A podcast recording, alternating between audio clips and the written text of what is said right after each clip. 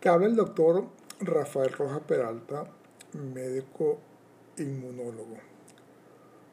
Hoy y probablemente la próxima semana voy a estar tocando el tema de las alteraciones inmunológicas en el sistema gastrointestinal.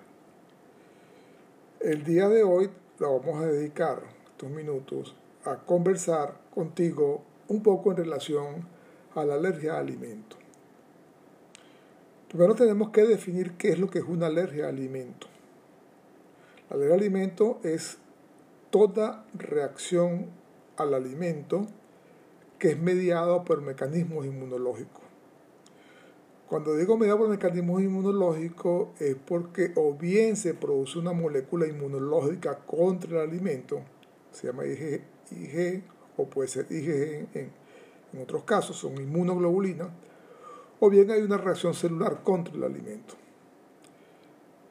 Esto es, es un concepto muy importante porque existe lo que uno llama reacción adversa al alimento, que no necesariamente es una alergia a la, al alimento. ¿Qué quiero decir con esto? Que problemas metabólicos como por ejemplo la intolerancia a la lactosa puede producir síntomas similares a la alergia al alimento sin ser una alergia al alimento. Eh, en segundo lugar, hay fenómenos, lo que uno llama intoxicación alimentaria, y esto es cuando el alimento ha sido eh, contaminado con una bacteria, puede, puede provocar manifestaciones gastrointestinales, inclusive de piel, y confundirse con una alergia al alimento. Esto tampoco es una alergia al alimento. De manera tal de que debemos de ser bien claros en este concepto. Alergia al alimento es una reacción al alimento que se puede presentar de manera inmediata o de manera tardía, pero siempre hay un, un mecanismo inmunológico detrás de esta reacción. El segundo punto que quería conversar contigo tiene que ver con la parte epidemiológica. Si nosotros comenzamos a revisar cifras, estadísticas del problema, nos vamos a conseguir que en edades tempranas un 6% de la población en edades en las primeras, eh, primera o segunda década de la vida puede estar sufriendo de una alergia al alimento. Un poco diferente a la del adulto. En el adulto baja a un 3 un 4%. Sin embargo, cuando se revisa la estadística mundial, vemos que un 20% de la población puede haber tenido una reacción adversa en su vida. Pero debemos recordar los fenómenos no alérgicos, intoxicación alimentaria, eh, déficits o problemas para absorber la lactosa. Eh, mm, quería, quería expresar, eh, conversar contigo otras cifras que, que a mí me llaman mucho la atención. En Estados Unidos, alrededor de 32 millones de personas han tenido una alergia al alimento.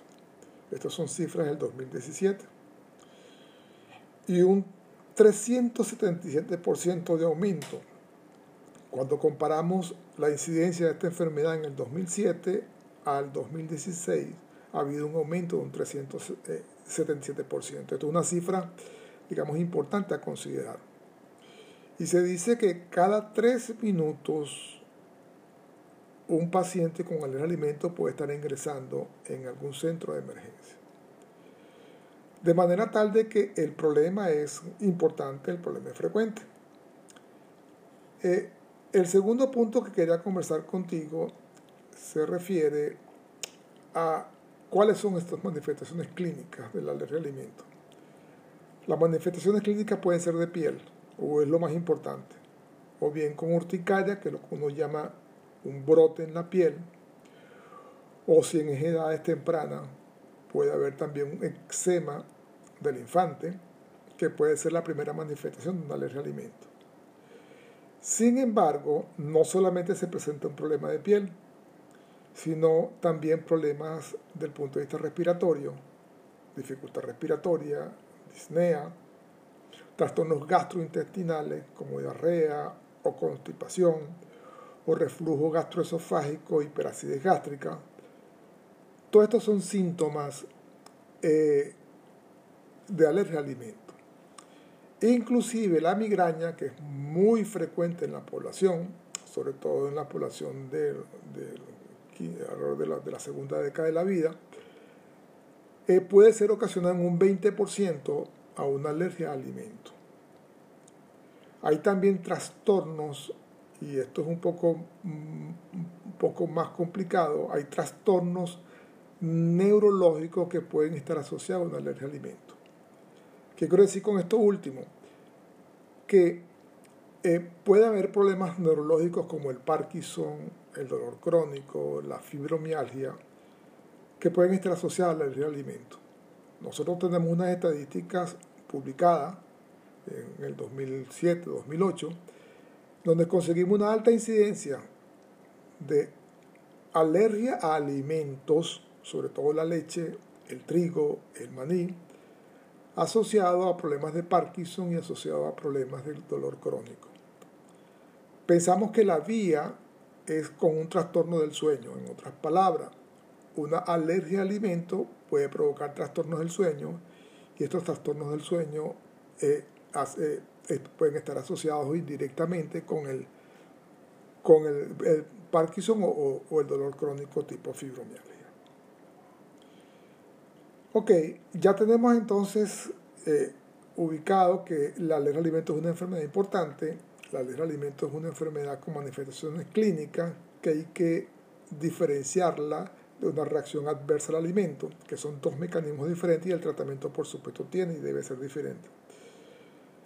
Si vamos al diagnóstico, el diagnóstico eh, se hace con, primero con las pruebas en piel, pruebas dérmicas en piel, con el antígeno alimentario, inclusive con el mismo alimento fresco si se tratan de frutas o vegetales, que se coloca directamente en la piel y se ve la reacción.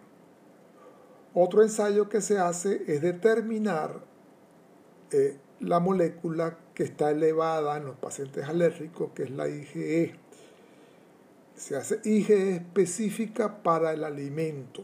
Esto también es diagnóstico. Igualmente se está determinando ahora la IgG a alimento, que también está asociada a una alergia, aunque, aunque es de tipo tardío.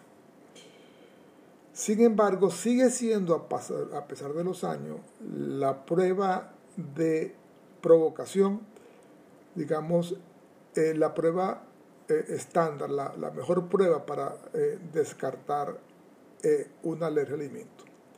Esto debe ser hecho por un médico, con todas las precauciones del caso y con los medicamentos de rescate a su disposición. De manera tal que entonces ya tenemos un diagnóstico, ya tenemos eh, eh, esta enfermedad. Y después vamos a empezar en el tratamiento. Evidentemente el tratamiento es la prevención. Ese es el mejor tratamiento, evitar el alimento. Sin embargo, eh, mm, esto no es fácil, sobre todo cuando se trata de niños, niños en edad preescolar o escolar. Es difícil quitarle, por ejemplo, el maní, es difícil quitar la leche puesto que la leche es un alimento indispensable. Pero en tal caso, en esos casos se pueden hacer o dar eh, alimentos modificados. Por ejemplo, en lactantes y en preescolares, la leche tiene que ser una leche de tipo hipoalergénica.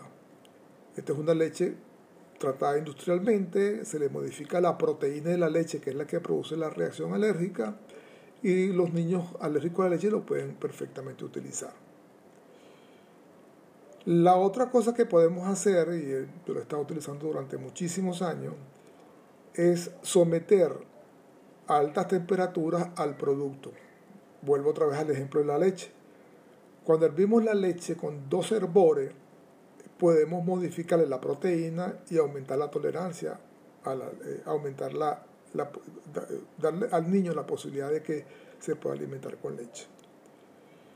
También debemos, por supuesto, de tomar en consideración de que uno de los cuadros que es más catastrófico, por así decirlo, en la parte clínica de la alergia a la proteína, a la, proteína, a la, alergia alimentaria, es lo que llaman el shock anafiláctico. El shock anafiláctico, ¿qué es? Son manifestaciones clínicas de piel, pero asociado o sumado a trastornos respiratorios, Cuando se tratan de estos dos fenómenos, alergia en piel más trastornos respiratorios, eso se trata de un shock anafiláctico. Y el tratamiento debe ser seguido por un, un médico y en el mejor de los casos en un ambiente hospitalario. Sin embargo, eh, está a la disposición de productos para la autoaplicación, que se llama EpiPen, que es un producto que es eh, una inyección que se puede aplicar al mismo paciente, que ha salvado vida. Esto es, una, eh, esto es un producto que si se coloca inmediatamente disminuye la expresión clínica mientras se llega al, hospital. Esto es más o menos en resumen lo que les traía de la alergia a alimentos. Debemos de considerar la alergia a alimentos como una enfermedad inmunológica. No es una enfermedad, eh, digamos, mental, emocional, no tiene nada que ver con esto. Lo que sí, en cuanto al pronóstico, que es la última parte que les voy a hablar, cuando se trata de alergias a la proteína de la leche de vaca y esa manifestación se hace tempranamente, puede haber en un 80% de los pacientes cuando llegan a edad escolar que los síntomas desaparecen desaparece la manifestación de piel, desaparece las manifestaciones gastrointestinales.